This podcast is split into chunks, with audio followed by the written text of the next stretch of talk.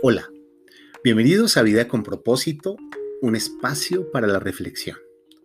Y continuamos con nuestra serie de 50 reflexiones. Hoy con nuestra reflexión número 2. Hablaremos sobre el perdón. Cuando nos hacen daño, la reacción inmediata y lógica es ir contra quien nos lo hizo. Pero esta reacción lógica y natural tiene sus problemas. A corto plazo, tratas de impedir que el daño continúe pero si la acción sigue por mucho tiempo, te puedes ver reflejado en la siguiente metáfora. Cuando alguien te hace daño, es como si te mordiera una serpiente. Las hay que tienen la boca grande y hacen heridas inmensas. Una vez que te ha dejado de morder, curar una mordedura así puede ser largo y difícil. Pero cualquier herida se cierra finalmente. Pero el problema es mucho peor si la serpiente es venenosa y que aunque ya se ha ido, te deja un veneno dentro que impide que la herida se cierre.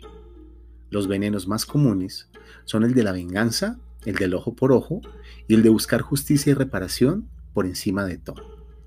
El veneno puede estar actuando durante muchos años y por eso la herida no se cierra. El dolor no cesa durante todo ese tiempo y tu vida pierde alegría, fuerza y energía.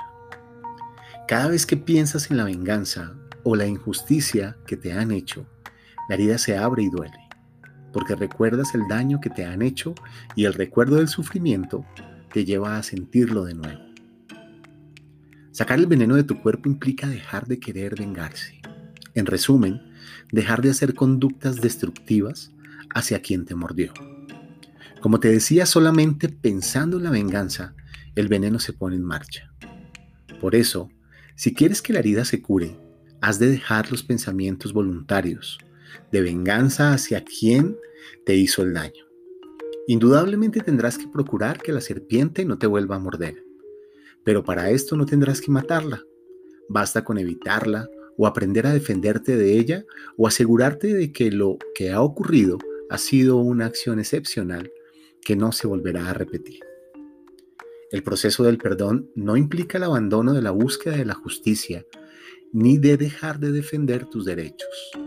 Solamente se trata de no buscar en ello un desahogo emocional, que implique que la búsqueda de la justicia se convierta en el centro de tus acciones y que dificulte tu avance en otros de tus intereses, objetivos y valores.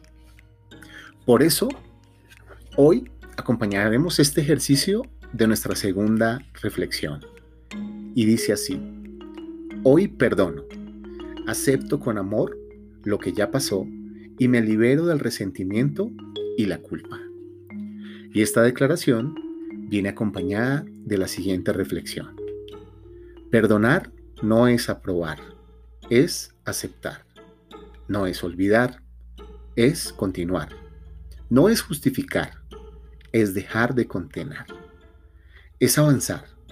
Es la oportunidad de volver a ver a los demás con la misma pureza de la primera vez. Es como volver a empezar. Cuando perdonas estás haciéndote cargo de tu propio bienestar, poniendo fin a un proceso de resentimiento que te envenena y te hace daño. Por eso, el perdón es una declaración de libertad que rompe las cadenas de aquello que te tenía encarcelado. Para pedir perdón, no es necesario que vayas muy atrás. Tan solo di gracias, perdón, lo siento y te amo. Algunas de las acciones asociadas al perdón son liberar, reconciliar, aceptar, avanzar, absolver. Por el contrario, no lo son condenar, castigar, culpar, acusar y estar resentido. Y para profundizar un poco más sobre esta reflexión, quiero dejar las siguientes preguntas a tu consideración para que lo hagas como un ejercicio de introspección. ¿Hay alguien a quien no hayas podido perdonar todavía? ¿Qué necesitas perdonar en este momento y qué te lo impide? ¿Qué debes perdonarte? ¿Qué oportunidades se te abrirían si lo haces? Cuando perdonas, ¿te liberas o te sientes inferior?